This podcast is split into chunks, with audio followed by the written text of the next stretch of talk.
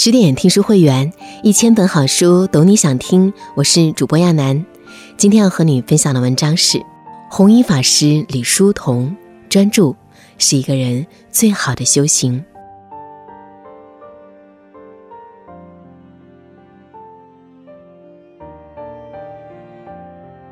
民国七年的一天，天津河东粮店前，卖报童扯着嗓子喊。卖报卖报，同达李家三公子当和尚去啦。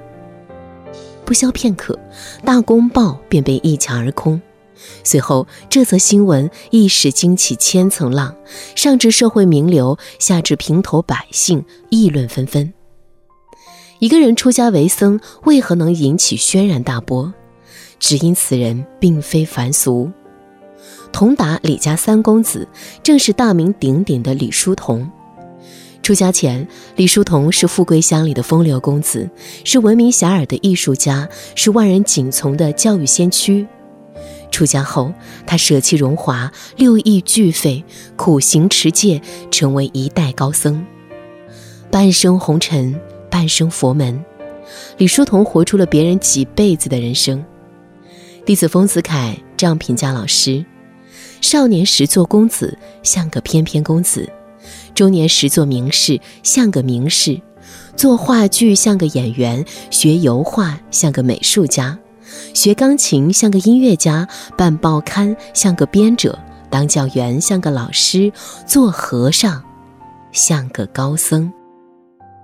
他做一样，完成一样；他放下一样，便永不回顾。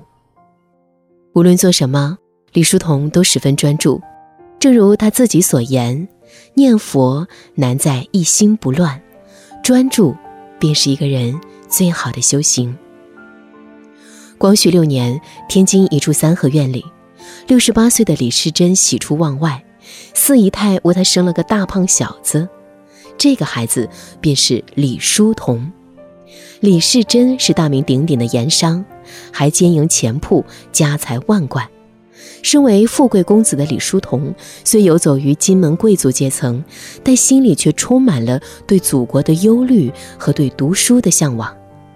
甲午战争后，李叔同感慨道：“文章虽好，亦不足以制胜。”从此，他开始读一些新学书籍，以期报国。一八九八年六月，光绪皇帝颁布定国誓诏，李叔同对康梁十分佩服，他刻下。南海康君是无师的印章，声援变法。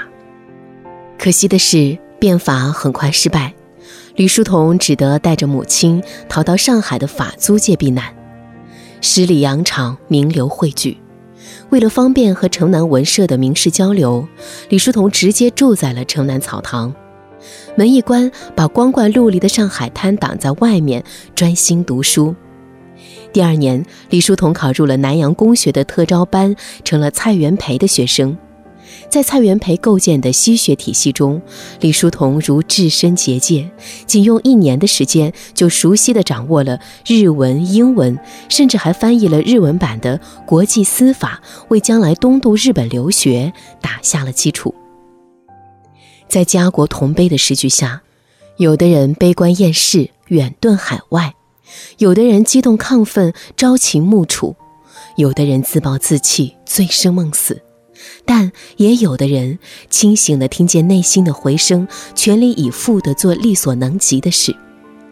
一九零五年，李叔同为黄炎培的卢学会谱写了气势磅礴的祖国歌：“我将骑师越昆仑，驾鹤飞渡太平洋。”祖国歌刊发后，不胫而走。全国各地学校采作教材，大大激起了民众的爱国热忱。丰子恺回忆说：“我的故乡石门湾是个很偏僻的小镇，我们一大群小学生举着龙旗，吹喇叭，敲铜鼓，挺起喉咙唱着祖国歌。”哲学家西塞罗曾说：“只要把全部精力倾注在唯一的目的上，必能使之有所成就。”李叔同传递着时代精神，唤醒民众的同时，也成就了自己。后来，他二十文章经海内，被《大公报》评为新世界之杰士。浮躁的世界里，最难静下心来，一心一意地做事。而做到了这一点，那些想要的、渴望的，便会与你不期而遇。专注的魅力不仅于此，它还让你无限接近内心的纯净与安宁。日本留学归来后，李叔同应好友的邀请，入职浙一师，当起了美术音乐老师。有一次，李叔同带学生到西湖写生，他沉浸在授业解惑中。要不是忽然造访的警察，李叔同还没有意识到他早被政府盯上了，怀疑他在私自测绘地图。李叔同的专注还不止于此，他上一小时课，备课的时间要花去一整天。为了最有效地利用起每堂课的五十分钟，他总是提前写好板书。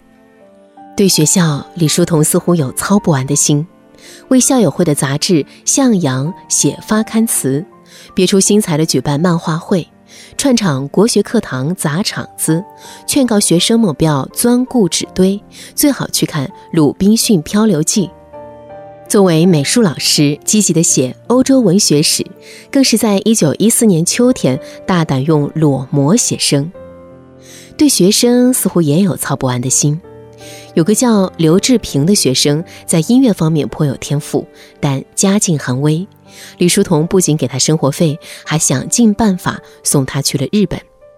有个叫李洪良的学生，课堂上对李叔同不敬。考虑到学生的自尊心，李叔同下课后将他约到自己的房间，温和劝勉，所言不多，点到为止。有个叫丰子恺的学生与教导主任发生了矛盾，险些被开除。关键时刻，又是李叔同挺身而出。这种事情不胜枚举。李叔同对学生一片真情，学生回报以学有所成。漫画家丰子恺。音乐教育家刘志平、国学大师潘天寿、音乐家吴孟非、书画家钱君陶、大记者曹巨仁，他们像李叔同折射出的光芒，照亮了暗淡无光的晚清艺术界。